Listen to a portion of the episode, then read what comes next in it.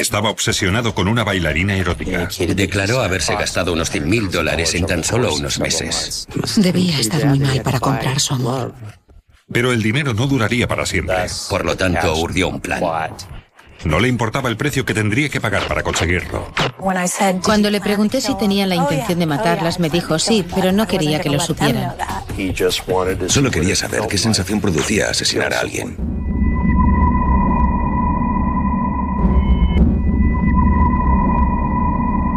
Sector residencial en Medford, Oregón, es sumamente competitivo. Por lo tanto, cuando Roxanne Ellis recibió una llamada para enseñar un apartamento vacío, aceptó gustosamente. No sabía a quién tenía que enseñar el apartamento. Solo estaba escrito las 11 de la mañana y la dirección. Normalmente escribíamos el nombre de la persona interesada, el número de teléfono y la dirección, pero aquel día no fue así. Pocas horas después, Roxanne llamó a su socia Michelle Abdil y le pidió que fuera a recogerla porque su coche se había quedado sin batería. No sé exactamente cómo fue la conversación, pero estoy seguro que debió decir algo así como, te necesito. Y con esto Michelle tuvo bastante, acudió enseguida. Tras esa llamada, nadie volvió a saber nada más de las dos mujeres. Mi madre llevaba un móvil y un busca. Creo que le llamé unas 30 veces al móvil y otras 30 al busca. Familiares y amigos denunciaron la desaparición de ambas mujeres. La policía encontró el coche de Michelle Abdil en el aparcamiento del bloque de apartamentos donde había ido a buscar a Roxanne. Enseguida supe que había pasado algo horrible. Ella siempre cerraba el coche y cuando lo encontraron estaba abierto, con un bonito abrigo de cuero en el asiento y una cámara de vídeo y su bolso. Yo sabía que algo horroroso había sucedido. Todo aquello pintaba muy mal. Aquella misma noche los detectives empezaron a investigar el caso. En cambio, el coche de Roxanne Ellis, una camioneta Toyota plateada, había desaparecido. En el apartamento vacío, la policía no encontró ninguna señal de forcejeos ni de violencia. No había ningún rastro biológico ni manchas de sangre, no había nada a simple vista que pudiera ser una pista. Pasaron varios días sin noticias de las dos mujeres. Se celebró una misa en su iglesia para mantener la atención del caso. Todo empezó a ser casi surrealista. Habían desaparecido y eso era algo que no encajaba en absoluto con su forma de ser. O sea que empecé a dejarme llevar por el pánico. Era horrible no saber dónde estaban. Están ahí, en algún lugar. Si están en algún lugar sanas y salvas, por favor, que alguien nos llame y nos lo diga. No sabemos dónde están. Las dos mujeres no eran tan solo socias en los negocios. También tenían una relación personal. Por lo que la policía empezó a barajar otra posibilidad. Vivían juntas. No escondían su homosexualidad. Y eran muy activas en este campo. Trabajaban para introducir cambios en la sociedad que tuvieran un impacto positivo sobre los derechos de los gays. ¿Cabía la posibilidad de que su desaparición tuviera algo que ver con su estilo de vida o sus tendencias políticas? Tres días después de su desaparición, un instalador de antenas de televisión encontró el coche de Roxanne Ellis en un aparcamiento a unos 5 kilómetros del apartamento en alquiler. Vi el coche de casualidad cuando salí en mi primera llamada de servicio a State Street. Vimos un reguero de sangre del fondo del chasis. Vimos la cabeza de una de las víctimas en la plataforma de la camioneta, cerca de la cabina.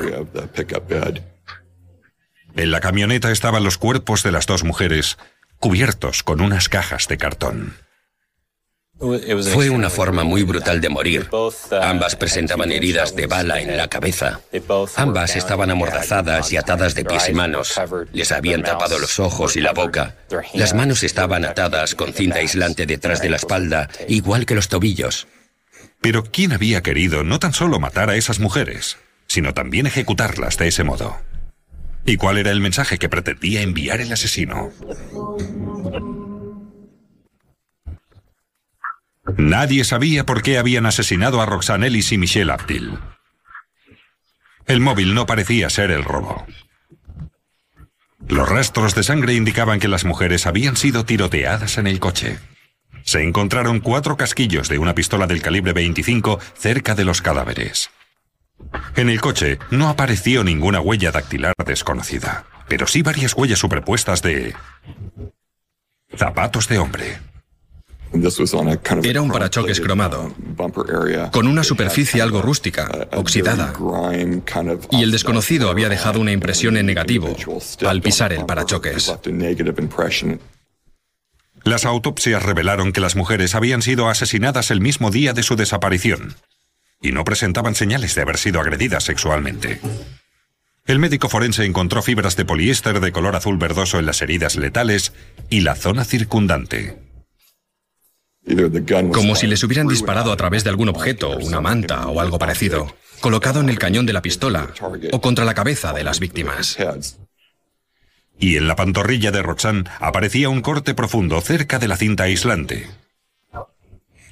Lo cual sugería que el asesino había atado a las mujeres en el apartamento, les había conducido hasta el garaje y luego había cortado las ataduras para que pudieran entrar en el coche. Eso era realmente extraordinario. Era obvio que todavía no conocíamos toda la historia, pero ya empezamos a pensar, eso ha sido un secuestro. Incluso parece un caso de tortura. Era un caso realmente fuera de lo normal. El día de los asesinatos, Roxanne Ellis tenía una cita a las 11 de la mañana para enseñar un apartamento de alquiler a un hombre cuyo nombre no había apuntado en su agenda. Los residentes del edificio habían visto entrar y salir un hombre del apartamento vacío y pudieron dar una descripción general con suficientes detalles para que la policía pudiera elaborar un retrato robot. Increíblemente, el retrato robot se parecía al hombre que había encontrado el coche de Roxanne. Cuando entrevistamos al instalador de antenas, ya habíamos visto el retrato robot de la policía y todos empezamos a comentar lo mucho que se parecía. Los investigadores sospecharon que el asesino podía haber dejado sus huellas dactilares en la cinta adhesiva que había empleado para atar a sus víctimas. En efecto, resulta muy difícil manejar este tipo de cinta sin tocar el lado adhesivo. Los científicos trataron la cinta adhesiva con violeta de genciana, un colorante químico. Al sumergir la cinta en este líquido, las células epiteliales muertas procedentes de los dedos y las palmas de las manos reaccionan con la violeta de genciana y se obtiene una buena imagen oscura de las huellas dactilares latentes. Como habían sospechado, el asesino había dejado dos huellas dactilares claras. Mientras ataba a las dos señoras, tocó el lado adhesivo de la cinta. Las huellas encontradas no coincidían con las del instalador de antenas, por lo que fue descartado como sospechoso.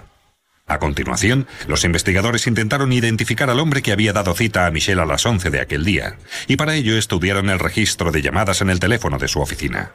Descubrieron que se había recibido una llamada desde un motel económico, el Tiki Lodge, en el centro de Medford, Oregón. Se me ocurrió que quizá alguien que se alojaba en el motel estaba buscando algún apartamento de alquiler en la ciudad. Pero no sería fácil encontrar a esa persona. No pudieron identificar la habitación desde la que se había hecho la llamada porque en aquellos días el motel tenía problemas con la instalación, o sea que no sabíamos desde qué habitación se había llamado. El motel disponía de 30 habitaciones y casi todas estaban ocupadas el día de los asesinatos. Los detectives se embarcaron en la laboriosa tarea de identificar a todos los ocupantes. Casi todos eran gente de paso. Las fichas de registro no indicaban la fecha de nacimiento, o sea que solo teníamos nombres propios, pero todos eran muy comunes. Casi todos los residentes del motel habían pagado en efectivo. Otro callejón sin salida. Por tanto, los investigadores tuvieron que volver al escenario del crimen con la esperanza de haber pasado algo por alto. A juzgar por los indicios, la policía sospechaba que el asesino había llamado a la agente inmobiliaria Roxanne Ellis desde el motel Tiki Lodge. Le había pedido que le enseñara el apartamento en alquiler del complejo Sheridan Court. Eso significaba que el asesino conocía bien el edificio y sabía que el apartamento estaba vacío. No había dado su nombre, y Roxanne o bien debía conocerle o no se lo preguntó. Hacia las 11 de la mañana, Roxanne enseñó el apartamento al asesino. Lo ocurrido a partir de entonces no estaba claro.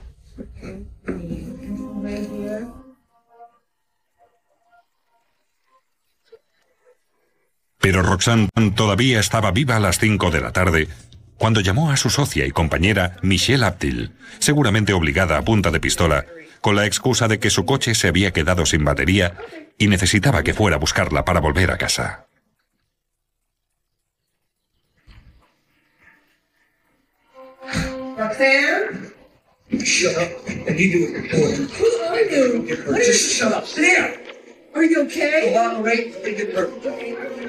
Las dos mujeres se encontraron posiblemente en el apartamento donde el asesino las ató con cinta aislante.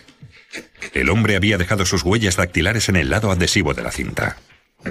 El garaje estaba conectado directamente con el apartamento, por lo que el asesino había podido meterlas en la camioneta sin ser visto. Roxanne Ellis presentaba una herida profunda en la pantorrilla, algo que indicaba que el asesino había cortado sus ligaduras para que pudiera entrar en el coche. Lo más probable es que asesinara a las dos víctimas en el garaje con un arma del calibre 25 y utilizando algún tejido de color azul verdoso como silenciador.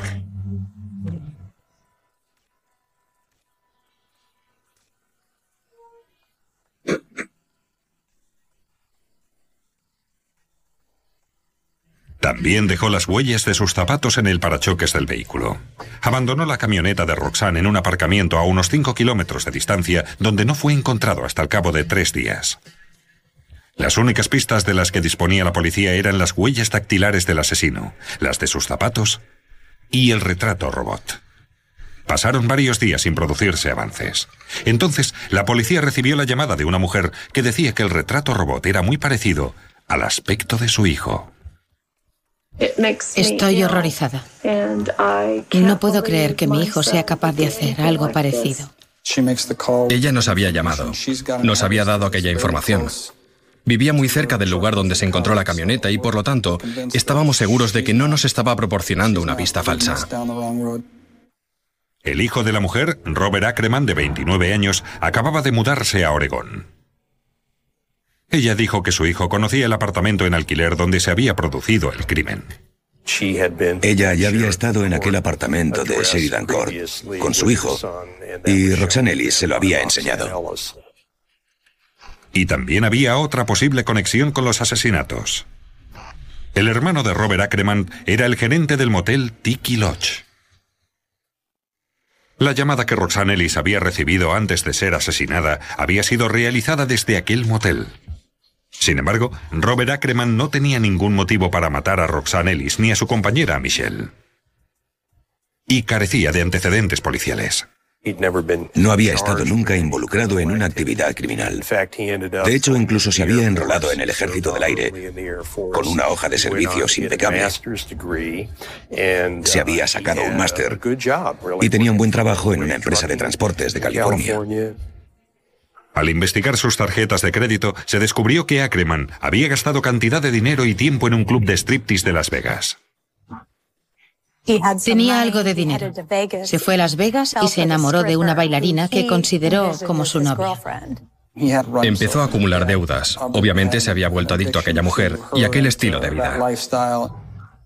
El nombre artístico de la bailarina era Éxtasis. Dijo que Ackerman se gastaba hasta 3.000 dólares en un fin de semana. Terminó acumulando una deuda de unos 80.000 dólares con sus tarjetas de crédito. Tenía un fondo de pensiones que de alguna manera consiguió liberar. De manera que gastó una cantidad enorme de dinero con aquella mujer. La bailarina declaró que Ackerman estaba obsesionado con ella y que insistía en decir que era su novia. Al parecer la familia insistía en que rompiera aquella relación porque sospechaba que aquella mujer le estaba utilizando. Pero al final, se le acabó el dinero. Y entonces ella le dejó tirado. Si no puedes pagar por lo que pides, hemos acabado. Sin embargo, el dinero no parecía haber sido el móvil de los asesinatos de Roxanne Ellis y Michelle Abdil.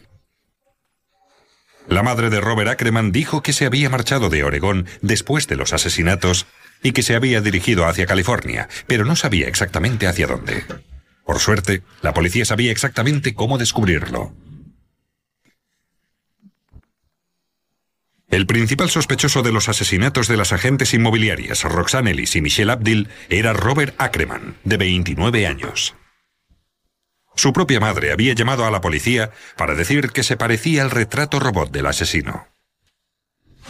Lo siento tanto. Es lo único que puedo decir. Lo siento. Para ella fue sin duda la llamada telefónica más difícil de su vida, como lo sería para cualquiera al sospechar que su hijo estaba involucrado en aquellos crímenes horribles, y creo que demostró tener una fuerza moral muy grande para poder hacer aquella llamada. El teniente Tim Donny se marchó de Oregón y siguió la pista de Bob Ackerman mediante la actividad de sus tarjetas de crédito hasta Stockton, California. Intuimos que estaba desesperado, que su comportamiento empezaba a acusar ese desespero y temíamos que fuera un peligro. Una brigada de armas y tácticas especiales de la policía detuvo a Ackerman en una habitación de motel de Stockton sin oponer resistencia. En la habitación del motel encontraron una bolsa de lona con libros sobre asesinatos, un teaser, unas esposas y un rollo de cinta aislante, además de una pistola del calibre 25 con un silenciador casero con fibras de color azul verdoso, como las de los cadáveres de Roxanne y Michelle. Había sangre en el interior del silenciador, junto al cañón de la pistola, por donde tenía que pasar la bala. Los análisis del ADN mostraron que era una mezcla de la sangre de Roxanne Ellis y Michelle Abdil. Las huellas dactilares de Ackerman encajaban con las de la cinta aislante utilizada para atar a las víctimas. Se cotejaron las huellas de sus zapatos con las impresiones encontradas en el parachoques de la camioneta de Roxanne y también encajaban. Teníamos los testimonios de los testigos que le situaban en el escenario del crimen. Estábamos convencidos de tener todas las pruebas necesarias para poder imputarle.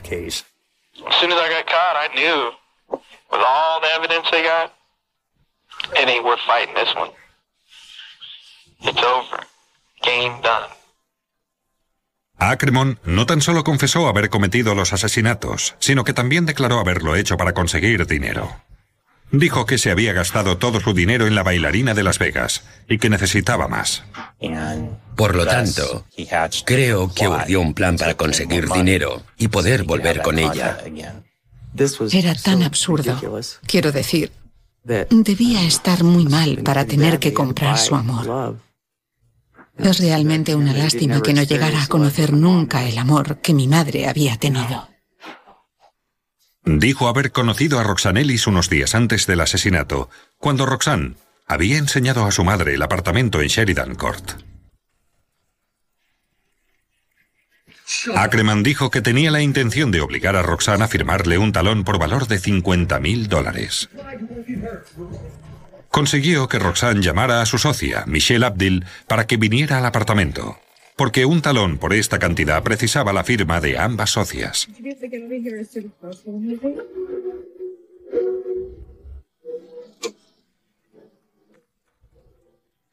Pero finalmente, Ackerman se dio cuenta de que no conseguiría cobrarlo sin consecuencias y no llevó el talón al banco. Presentarse en un banco para cobrar un talón de 50 mil dólares no era un plan muy inteligente. Se dispararían las alarmas. Entonces Robert intentó rectificar, reconducir aquella situación que iba de mal en peor.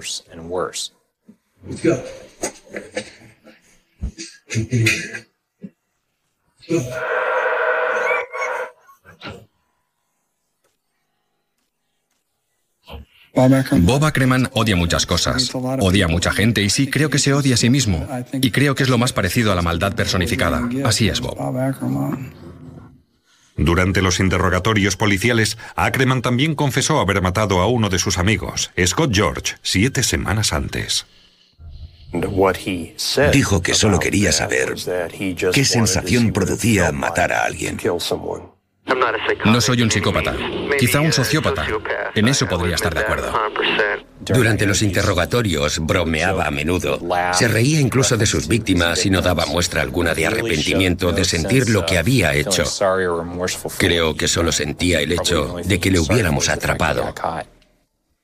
También confesó su culpabilidad durante una entrevista telefónica con la periodista Libby Dowsett.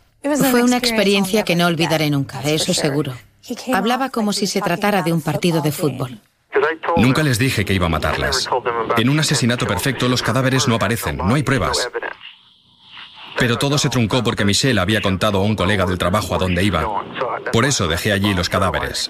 De no haber sido así, estarían en el pozo de una mina en Stockton. Bromeaba y reía y hablaba sin tapujos. Y cuando le pregunté si había tenido la intención de matarlas, me dijo, sí, tenía la intención de matarlas, pero no quería que lo supieran. Les dije que solo quería el dinero y que iba a dejarlas allí atadas y que en un par de días alguien las encontraría en el apartamento. Era escalofriante. El simple hecho de estar allí sola en la cabina hablando con él producía miedo.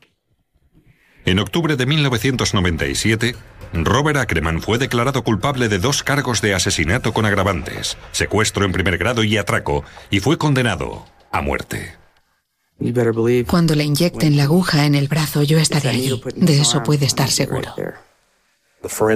Las pruebas forenses fueron muy importantes en este caso para confirmar su identidad y demostrar su culpabilidad. Y las pruebas forenses también nos ayudaron a demostrar la enormidad de los horribles crímenes que había cometido.